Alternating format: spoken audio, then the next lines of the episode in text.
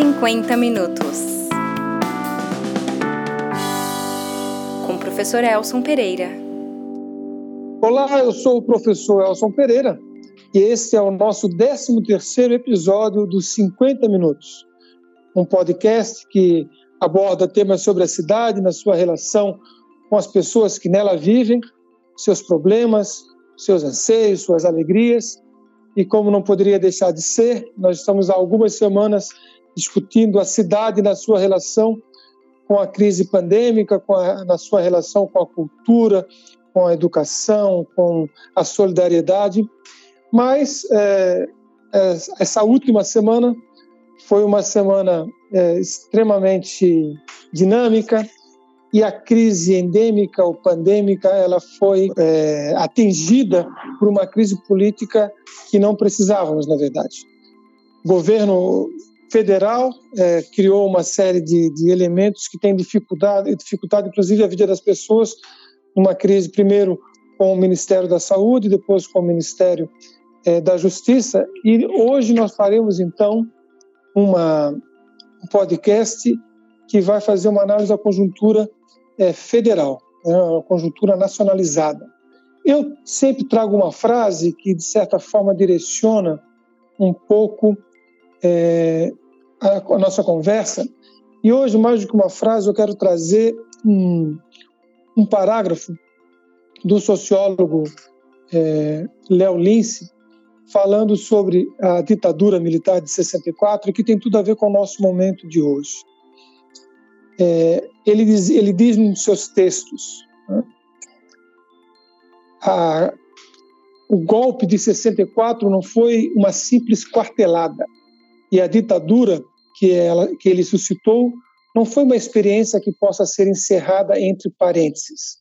A dominação prolongada dos militares sobre a política decorreu da secular tradição autoritária que a precedeu e, ao mesmo tempo, desencadeou processos que não acabam quando ela termina. Para discutir a conjuntura, e eu tenho hoje a honra de ter a presença aqui nesse podcast do amigo, do colega é, Chico Alencar, é, do PSOL, deputado federal já desde de 2003 e até 2018, é professor de história, mestre em educação. Eu soube hoje que começou um doutorado em educação também, então mostrando que o mestre é sempre um, um alguém que está estudando. Então, Chico, muito obrigado por aceitar esse convite para esse bate-papo. Já te deixo aqui é, uma saudação inicial para quem está nos ouvindo, seja em Florianópolis, seja no Brasil inteiro. Agradeço muito, Elson. É um prazer falar com vocês todos nesse momento em que estamos mais recolhidos e que nos estimula a refletir pensar essa profunda crise mundial da pandemia do coronavírus nos leva a repensar os caminhos da própria humanidade, além dos caminhos de cada um pessoalmente quando a gente se vê diante da morte, e esse sentimento aqui no Rio de Janeiro, particularmente, que é o segundo estado com mais vítimas fatais, é muito agudo, é, a gente se interroga diante da morte, da sua probabilidade.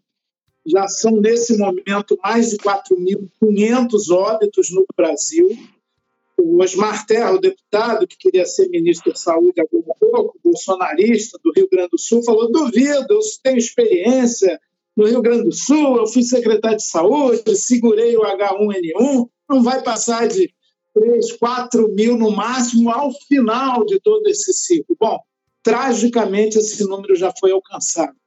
E, Elcio, eu quero é, dizer que a gente, de fato, como o texto do, do companheiro Léo Lins, que você leu aí, que vai ser entrevistado por você também brevemente, ele fala do autoritarismo uma marca forte da sociedade brasileira, que teve, como sabemos, quase quatro séculos de escravidão oficial e de regime oligárquico, de dominação aristocrática, essa marca autoritária ela está presente Para citar agora positivamente um outro gaúcho, Mário Quintana, poeta, ele diz: o passado não conhece o seu lugar, ele teme em aparecer no presente. Então, nós vivemos tempos estranhos, contraditórios. Depois da dura luta por conquistas democráticas parciais, a nossa democracia é muito frágil, a nossa cultura democrática é também muito débil. Para o povo pobre nas vilas, filas, favelas, espremido numa condução, levando duas horas, três horas para ir voltar do trabalho, o que é a democracia? Eleger um vereador, um deputado, ou mesmo um prefeito, um governador, vai melhorar a vida dele? Muitas vezes a leitura é de que não. Então, o pessoal, isso é perigosíssimo, porque alimenta uma cultura de negação até dessa democracia burguesa eleitoral. E encerro. O, o, o que a gente vive hoje é uma profunda crise estrutural. Por quê? Bolsonaro, que eu conheço muito bem, um vereador com ele no Rio, acompanhei os passos dele no parlamento. Ele foi vereador comigo no Rio, depois, quando eu fui deputado federal por quatro mandatos, ele já estava lá há, cinco. E perdão, há quatro, e os quatro mandatos que eu exerci, estava lá o Bolsonaro, um personagem obscuro, defensor da ditadura, saudosista da tortura, que não articulava nada, que não participava dos grandes debates da Câmara, nem nas comissões, que era bitemático.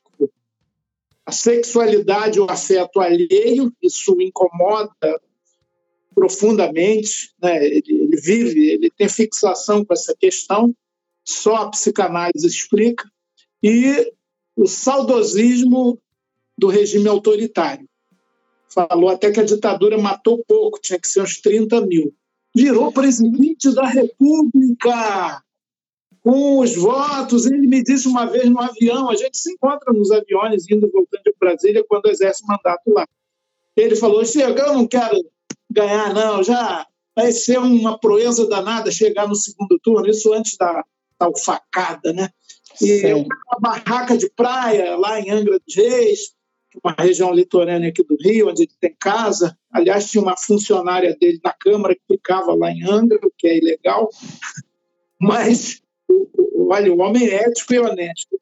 Mas ele falou: meus filhos todos sozinhos já vão ser maior que o pessoal, com mandatos. Enfim, ele não estava nem aspirando com concretude essa função maior do país que ocupou e nem tinha e nem tem o menor preparo para isso. Por isso, seu governo é de crise permanente e Bolsonaro é inimigo do combate à pandemia, pelas posições que tem, inclusive agora, a última dele, sempre, tem a, sempre é a penúltima, porque ele pode falar qualquer sandice daqui a cinco minutos. Ele diz: imagina essa OMS, o diretor-geral lá nem é médico, ele é simplesmente doutor em saúde pública especializado em pandemias, só isso, né? Como se o é, ministro do meio é. ambiente, é, alguém tem como ministro do meio ambiente um inimigo do meio ambiente. Ministro da Ciência e Cultura, um cara só porque é astronauta, mas nunca teve maior brilho no mundo científico. Ministro da Educação, alguém que não entende de educação, vai querer atacar os outros dessa maneira, é muito triste. Pois é, Chico, é, tem muita coisa para a gente conversar e é, vou tentar pontuar alguma coisa. A primeira delas tem assim, muito a ver com esse teu depoimento sobre um presidente que, pela democracia, chega ao poder, mas ele é antidemocrático né, e saudosista da ditadura. Nós tivemos agora no sábado a celebração do 25 de abril, em que anualmente os portugueses revivem o final da, da ditadura mais longa que aconteceu na Europa e eles revivem é, para mostrar às gerações presentes que é, é, aquilo foi importante para a nação e que ditadura nunca mais, eles gritam no final de toda a celebração, fascismo nunca mais. No Brasil, nós tivemos a chamada transição né, do regime ditatorial para a democracia lento, e nós não marcamos esse fim é, do, da ditadura, e é, isso nunca foi resolvido é, do ponto de vista é, do acerto de contas, do ponto de vista de dizer que realmente houve uma ditadura, de dizer que ela não foi é, é, menos ditadura que outras ditaduras. E nós não marcamos isso, e hoje nós vemos pessoas saudosistas é, de, da ditadura e as novas gerações sequer se questionam sobre esse período. Você acha que é, essas diferenças entre um, é, o caso português lá que marcou muito bem o final da ditadura, saiu com uma, com uma constituição belíssima, né? E nós que fizemos, que não marcamos isso, é, nós não, tão, não, não, propiciamos as novas gerações é, reconhecer aquele período como ditatorial? Ah, sim. É, no Brasil, nós temos essa má tradição das transições intransitivas. Parece que mudou, mas efetivamente não aconteceu nenhuma mudança mais estrutural substantiva. Assim foi até na transição da colônia para a independência. A nossa independência foi pactuada com a Inglaterra, nova potência hegemônica no mundo passamos da dominação metropolitana portuguesa para a dominação inglesa. A nossa abolição da escravatura foi também muito negociada com os senhores de escravos, foi tardia. A nossa república foi pouco republicana. A chamada Revolução de 30 pode ser definida numa frase lapidar de um dos seus apoiadores, um velho oligarca, o presidente da província de Minas Gerais, Antônio Carlos disse ele, façamos a revolução antes que o povo a faça. Ah, o Estado Novo era cheio das velharias autoritárias, a nossa democratização de 46 logo colocou na ilegalidade o Partido Comunista, ou seja, democracia manontropo. O golpe empresarial militar de 64 veio para livrar o país da corrupção, da ditadura, do sindicalismo é, como eles, protagonistas do golpe, alegaram, e, na verdade, aprofundou a corrupção em tenebrosas transações, como canta meu amigo Chico Buarque, Francis Heim, é, e tirou a democracia total do Brasil. E a própria República Nova, e a partir do movimento bonito das diretas já, ela deixou a desejar, não cumpriu muitas das suas promessas de democracia participativa popular e justiça social. Tudo que está escrito na bela Constituição de 88. Dura aqui é descer do papel para a vida, para a realidade. Então, essa transição para a democracia que vivemos, ela foi evidentemente pelo alto também pactuada com os militares, tanto que ao contrário do Chile, da Argentina, do Uruguai, da própria Bolívia, é, a máquina estatal de tortura e de terror foi até desmontada, mas os seus responsáveis e os grandes algozes que usaram próprios públicos para fazer essa máquina funcionar com tortura, morte, é, eles não foram punidos. Né? Estão aí, muito idosos já, né? mas tem os seus seguidores, inclusive nas Forças Armadas, que assumem esse passivo vergonhoso das nossas próprias Forças Armadas. Muitos deles, o governo Bolsonaro e o próprio capitão reformado Bolsonaro, que Ernesto Geisel dizia que era o péssimo, tinha sido um péssimo soldado, ele é um exemplo disso aí. Ele acha que a ditadura não foi ditadura e que ajuda dentro das circunstâncias para o bem do país. Portanto, a gente fica numa situação muito difícil, né? E a luta pela democracia, por incrível que pareça, está na ordem do dia, é para agora. A ameaça autoritária nos ronda.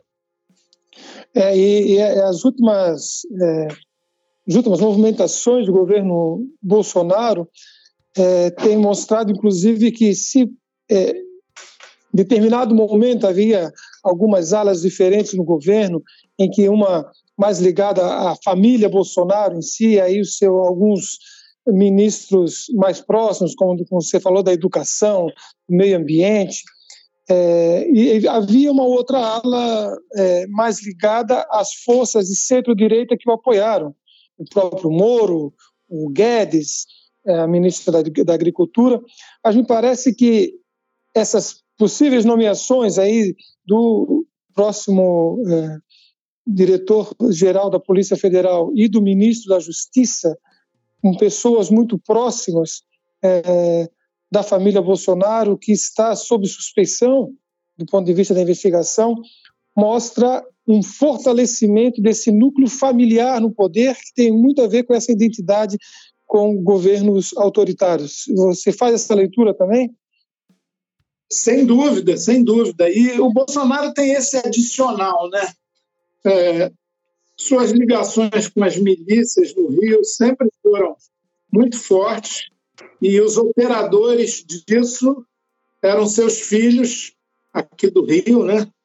É, em especial Flávio Bolsonaro, que foi deputado federal por três mandatos, e ali empregou o chefão do chamado escritório do crime, através da sua esposa Adriana, esposa desse chefão, foi recém-morto lá na Bahia, estava foragido, e da mãe desse Adriano também. E agora a Intercept Brasil teve acesso às investigações do Ministério Público Estadual e publicou no último sábado, não sei se você viu, algo Sim. gravíssimo, gravíssimo. É, as tais rachadinhas, o recolhimento de dinheiro de servidores, funcionários do gabinete de Flávio, cujo diretor financeiro, entre aspas, era o famigerado Queiroz, também ele funcionário lá do gabinete do Flávio, também ele ligado às milícias. Esse Queiroz repassava para empreendimentos milicianos, como construção, inclusive lá numa enorme comunidade pobre, Rio das Pedras, onde há poucos meses ocorreu a tragédia do desabamento de três prédios, com 23 mortes era um negócio e o, o, Flávio Bolsonaro era senador pelo Rio de Janeiro. Me derrotou, assim, tomei um 4 a 1 ali, violento. Não chegou a ser 7 a 1, mas foi 4 a 1 em termos de proporção de votos. Aqui no Rio, assim, né? Eu tive 1 milhão e 300 mil votos para senador e não me elegi. Entraram é, dois. É, o Flávio Bolsonaro é teve mais de 4 milhões. Pois bem. É inacreditável, é inacreditável isso. Ele foi um empreendedor imobiliário de muito sucesso. Agora sabe-se como, de forma criminosa, está sendo investigada. Isso é, claro, para cassação de mandato no Senado. Aliás, o pessoal já entrou com pedido de é, investigação a esse respeito, como também, e aí entrando diretamente na sua pergunta, o pessoal está agindo junto à, própria Justiça e ao Ministério Público para barrar essas, vai agir, essas possíveis nomeações, porque o Bolsonaro não confirmou hoje ainda, até onde eu sei, essas indicações. Ele quer, mas está tendo alguma resistência para botar um compadre dele no Ministério da Justiça e um compadre dos seus filhos na diretoria-geral da Polícia Federal, claramente para impedir a continuidade dessas investigações cabeludas. Olha, se isso não é obstrução de justiça, eu não sei mais o que é obstrução de justiça. Então, é, duas coisas é, assim ficam muito evidentes nessa, nessa sua fala mas uma delas tem a ver com a questão da milícia. Essa não é uma realidade muito clara para nós aqui de Santa Catarina, né?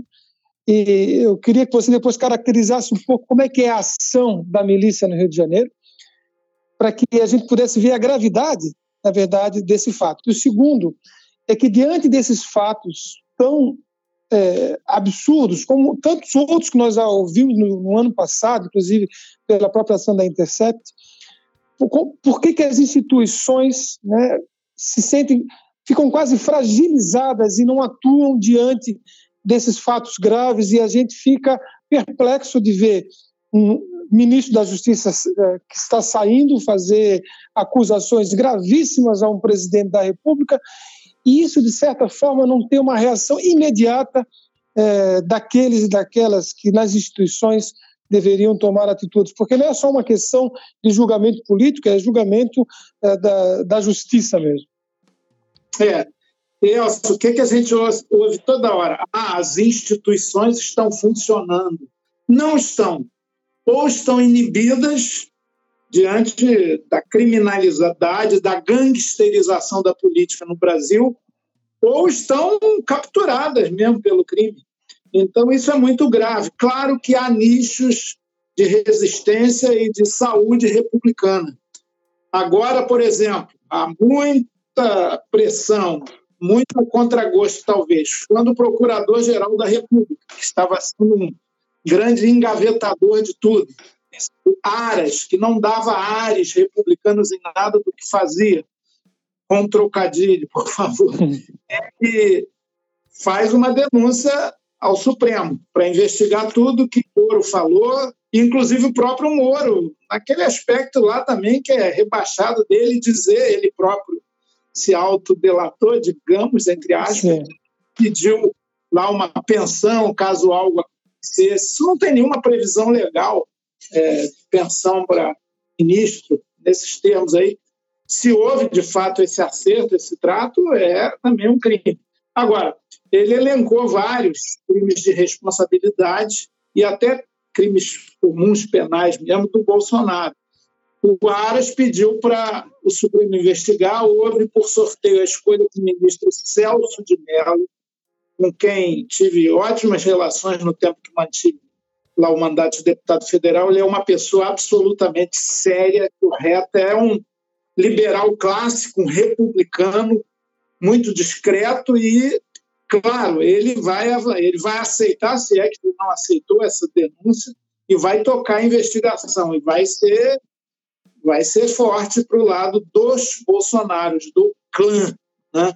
Milícias, Elcio, você me perguntou, eu sei, muita gente de outros estados, inclusive quando eu estava lá em Brasília, tinha mais contato com a federação, fica perguntando o que é mesmo a milícia. Milícia vem do que aqui no Rio se chamava antigamente polícia mineira, que são policiais que nas horas vagas fazem a segurança da rua, da sua pequena comunidade, do bairro, né, agindo à margem da lei sem ser oficialmente. Bom, isso foi crescendo, assim como o domínio despótico do tráfico de drogas armado nas comunidades pobres, nas favelas do Rio.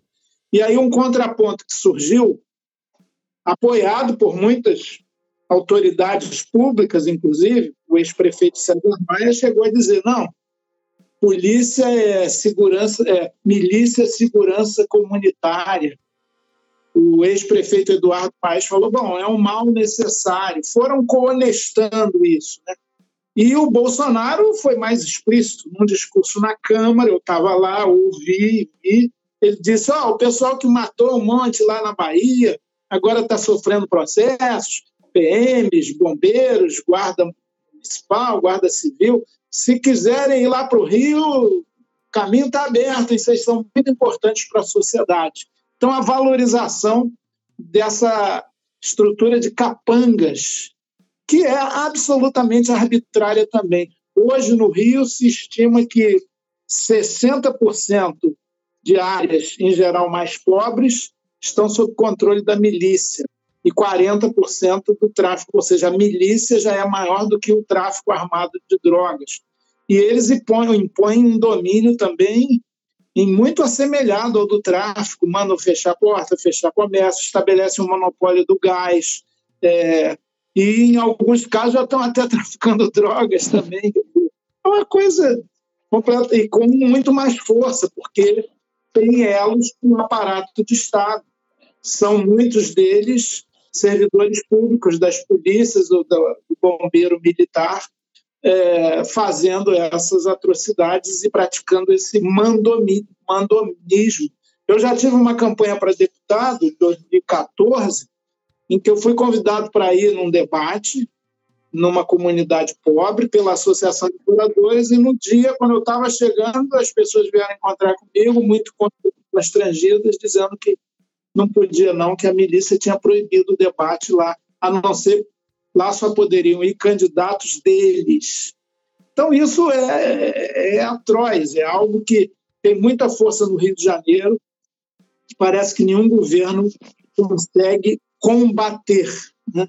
É um processo, repito, muito despótico e a população fica sem, fica indefesa, né? Às vezes a convivência é obrigatória, mas não significa conivência com esse despotismo. E aí, quando você vê uma história é, da nossa companheira Marielle, que sai de uma comunidade que certamente também tinha essas duas forças do tráfico e da milícia, e se tornar a figura emblemática que é, é infelizmente, é, não dá para não fazer a correlação entre essas duas, essas duas situações. Né? Ah, sim, não, e olha, aí é certo, lá na Maré, de onde a nossa amada Marielle veio, né, sempre doloroso, doído falar dela, e do Anderson, né, uma pessoa simples, dedicada, um filho pequenininho, é, cheio de vida pela frente. Né? Esses dois jovens eles foram mortos por esquemas vinculados às milícias, que lá na Maré, que é um conjunto de velas, aí chamam de complexo, né? É, não tem a, a milícia, tem o tráfico de drogas armado. Mas é, tem uma diferença do tráfico com a milícia, porque a milícia quer claramente se inserir nas instituições políticas.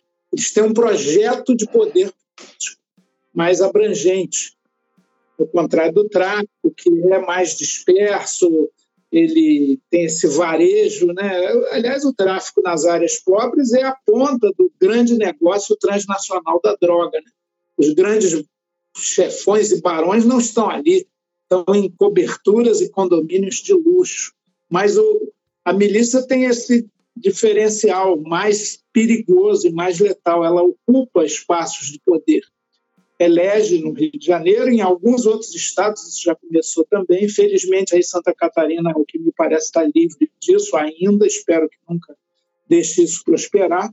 É, elegem vereadores, tem, fazem acertos com prefeitos, deputados, e agora a gente tem no mínimo, uma espécie de espírito de milícia no Planalto Central, pelas relações. No é mínimo, é claro, tem mais ligações aí. Sim.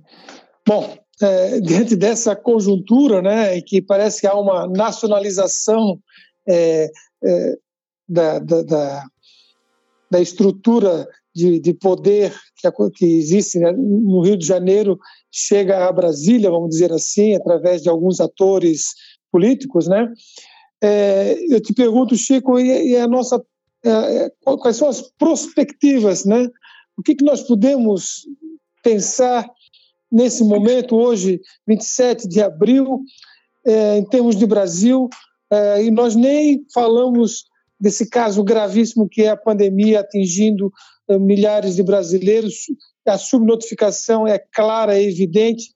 É, aqui em Santa Catarina, é, é, nós temos um abrandamento das condições, um abrandamento que eu considero muito irresponsável, porque tanto o governador quanto o prefeito estão transferindo para a população a a responsabilidade de parar a epidemia, de, dizendo que ele que vai ser o responsável de, de, usar máscara e de evitar contato, quando que isso é uma questão de política pública, né? Então, é, nós nem falamos nisso ainda, mas quais são as, é, o que, que nós podemos hoje pensar em termos é, de, de, Brasil daqui a uma semana, um mês, é, um ano, não sei. Eu tenho, eu tenho, muita, dificuldade, eu tenho muita dificuldades hoje de, de fazer qualquer tipo de prospecção. Eu também, Elson, até porque, é, e não é agora não, de uns cinco anos para cá, o Brasil está numa instabilidade violenta, imensa. Tudo é fluido, tudo pode mudar completamente tudo é alterável, parece que nada está garantido. É a tal incerteza estrutural. Então, eu já desisti. Eu vou fazer que nem aquele jogador de futebol, o Dadá, o Dario Maravilha. Foi no tempo lá da ditadura, foi da Copa de 70, se não me engano, ele era reserva. Mas ele, indagado uma vez, antes de começar a partida, qual era o prognóstico para aquele jogo, ele falou assim: não, não, prognóstico eu só dou depois do jogo acabar. então, Muito boa. Esse é o eu, da maravilha. Nessa, mas isso não significa inação nem ficar imobilizado pela perplexidade. É, o que dá para dizer é que o governo Bolsonaro é de uma fragilidade imensa. O capital eleitoral que ele construiu por uma série de circunstâncias muito especiais da época, acabou virando o candidato do amplo espectro conservador é, e não necessariamente da extrema-direita neofascista apenas, por circunstâncias muito singulares daquela eleição de 2018. E agora esse capital de quase 58 milhões de votos está se esboroando, está se fragilizando. Seu governo é um poço de contradições, até na linha econômica, agora precisaram reforçar o Guedes com seu ultraliberalismo financista, do privatismo máximo e do Estado mínimo, porque mínimo porque outros setores apresentaram lá um plano Brasil, que é mais uma é, um PowerPoint assim de. Iniciativas parecidas com os PACs da Dilma ou mesmo os planos nacionais de desenvolvimento da época da ditadura. De repente, os militares lá do governo, que ocupam acho que oito ministérios e muitos cargos estatais hoje, todos defensores da ditadura, eles têm também um certo viés estatizante, né? E aí propuseram isso sem muito fundamento, mas numa linha que fala que o Estado tem que ser protagonista, um, neo-keynesianismo. E isso confrontou o Guedes, ele ameaçou sair, ele não foi descalço, sem paletó e de máscara, e não aplaudiu praticamente o Bolsonaro naquele discurso apoplético do Bolsonaro da sexta-feira, para responder às acusações do Moro. E Guedes não foi daquela maneira tão distinta, diferenciada à toa. Ele, ali a simbologia era quase que dizendo: oh, eu não tenho mais nada a ver com isso. Mas hoje eles repactuaram nessa semana, parece, e o Guedes já falou, Bolsonaro, como faz sempre, ele vai e vem, né? faz uma coisa, dá errado, no dia seguinte ele já diz outra, que não era bem assim. Ele já falou, não, quem manda na economia aqui é o Paulo Guedes. Enfim, eles são contraditórios até nisso, é um governo caótico. E, para falar em, na pandemia, a irresponsabilidade do governo federal, que perdeu a chance, inclusive, Bolsonaro perdeu a chance por incapacidade e falta de vontade de ser o grande líder do país, articulando um pacto federativo no combate ao coronavírus. Não, ele ficou brigando com governadores, com prefeitos, desmereceu, minimizou a gravidade da pandemia, é uma gripezinha, um resfriadinho, falou isso em cadeia nacional Nunca apresentou, inclusive, o seu teste de corona, me parece que ele se infectou mesmo, mas ele esconde isso e sempre vive atacando. Tirou o Mandetta, que bem ou mal fazia um trabalho mínimo de racionalidade, botou um cara lá que é um pau mandado dele, que trabalha na medicina empresarial, é um homem de negócio da saúde, não entende nada de SUS, esse Taish, é, que dormitou, aliás, durante a fala do é Bolsonaro. E olha que a fala dele foi pitoresca, né? Falou da piscina aquecida, do filho que é, né, pega todo mundo, loucuras absurdas, é surreal, macunaímico. É um governo frágil. Tem uma frente de combate, inclusive, que o pessoal aprovou. Impeachment, que já há uma iniciativa de alguns parlamentares e muitos intelectuais e artísticos e artistas a qual eu me associei hoje com várias outras figuras, inclusive líderes, lideranças religiosas, de impeachment lá desde 18 de março. Há mais outros 23 pedidos e a direção do pessoal está articulando com outros movimentos para, espero ainda essa semana, entrar com mais um pedido mais completo e atualizado. Tem ação no Supremo Tribunal contra o Bolsonaro, e essa pode ser mais rápida e afastá-lo da presidência, e tem ação no Tribunal Superior, Superior Eleitoral para cassação da chapa Bolsonaro Mourão, Mourão, Mourão, perdão, Mourão, pelas fake news que influenciaram fortemente na campanha de 2018. Enfim, tempestade perfeita, crise econômica, desemprego, claro que as mazelas sociais e a desigualdade abissal do Brasil já existiam, agora ficaram mais evidenciadas, e essa tragédia absoluta de pessoas morrendo, morrendo.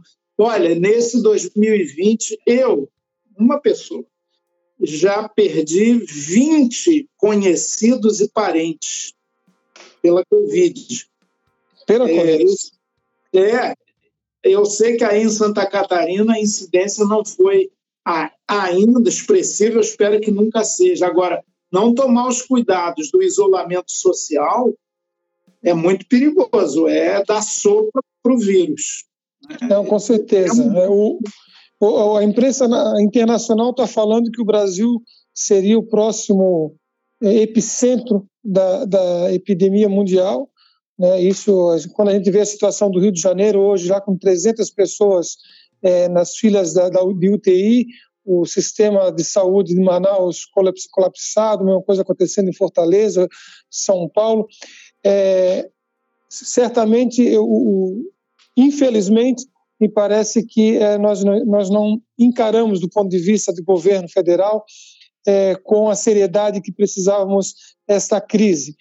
E não, esse vírus não é democrático, como se, se apregou, né?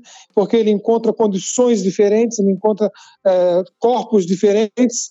É, com certeza, é, a incidência de mortes entre pessoas que moram na periferia, que moram em comunidades, é muito diferente de pessoas que moram em partes onde a infraestrutura é melhor. Saiu um dado agora sobre, acho que foi o Boulos, que falou sobre a diferença da mortalidade em Brasilândia e no Morumbi, em São Paulo, que é enorme. Então, o vírus, apesar de chegar a todos os corpos de maneira indiferenciada, ele encontra resistência em situações completamente diferentes.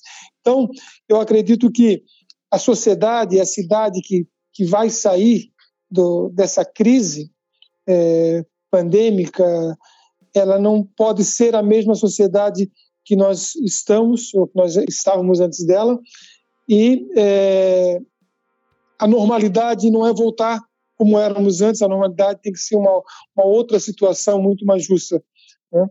E a gente está indo mais ou menos para o final agora, porque é, o nosso 50 minutos tende a ser fiel ao seu número. Eu gostaria de ouvi-lo, Chico, um pouco uma perspectiva é, de possibilidades, né?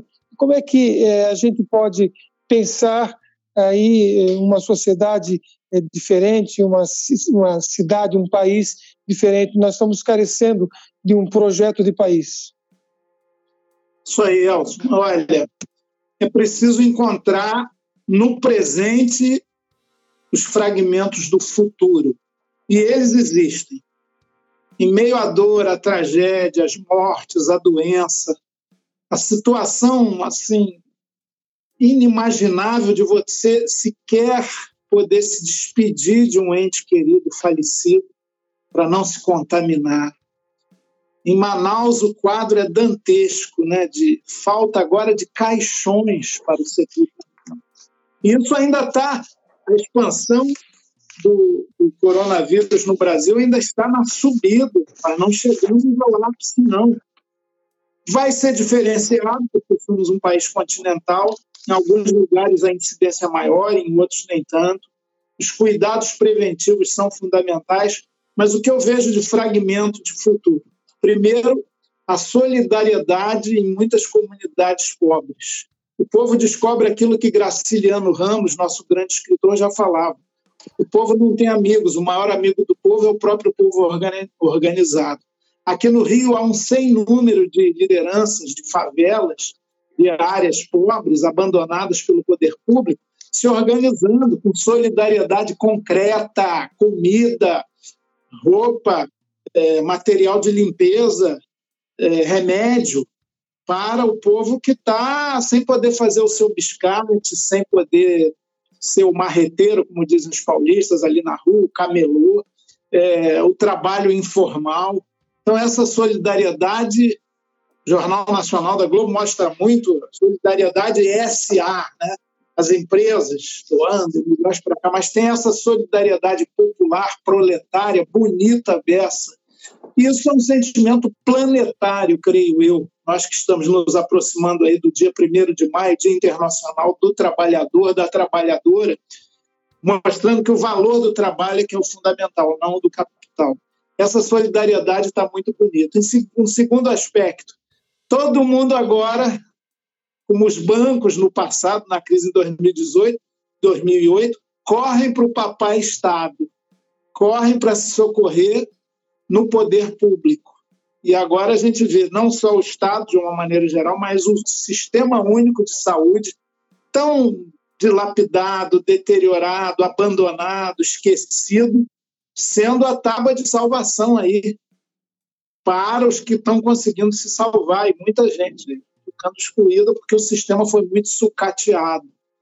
E, por fim, eu acho que é, é obrigação nossa, da esquerda, dos progressistas, entender que o conflito hoje é entre barbárie e humanismo, no sentido mais amplo da palavra, que significa justiça social, democracia sem fim, caminho de socialização dos meios de produzir e dos meios de governar, e percepção do outro, talvez o líder mundial, quem sabe o único com a projeção mundial, que mais coloque essa questão de um novo normal fundado na solidariedade, não no lucro, na cooperação e não na competição, seja o nosso Papa Francisco. É uma figura admirável e sofre suas expressões dentro do Vaticano, né, dentro dessa instituição monárquica, milenar que é a Igreja Católica, mas ele é uma voz do século XXI, ele é uma voz da fraternidade, da igualdade, da liberdade. Tem dito, não adianta a gente sair da pandemia e ficar com um vírus terrível inoculado em nós, que é o vírus da indiferença social. Então, acho que, embora os, os mecanismos do sistema capitalista sejam muito poderosos, e a indução ao individualismo, ao desrespeito pelos outros, que não acabou, é, seja muito forte, eu acho que as condições para um projeto humanista vão estar mais abertas nesse pós-pandemia, que eu espero que seja também um pós-ódio, um pós-intolerância, um pós-sectarismo, um pós-fascismo. É, oxalá, oxalá eu tenho, nesse período, organizado alguns encontros virtuais. Né? Nós fizemos semana passada com os professores da rede municipal, fizemos é, também na semana passada com o pessoal ligado à cultura, está sofrendo muito a questão do isolamento social agora, e hoje nós fizemos com as pessoas que discutem um pouco a cidade, o seu planejamento, a mobilidade urbana, o meio, meio ambiente, e uma coisa que tem saído é, desses encontros que a sociedade pós-coronavírus precisa ter uma solidariedade estrutural. Né? É muito importante a solidariedade de indivíduos e de grupos, mas ela precisa ser estrutural, ela precisa, a sociedade precisa estar é, organizada de forma a, a abranger todo o território, né? Ou seremos uma cidade para todos, não seremos de ninguém. É isso que a crise está nos mostrando.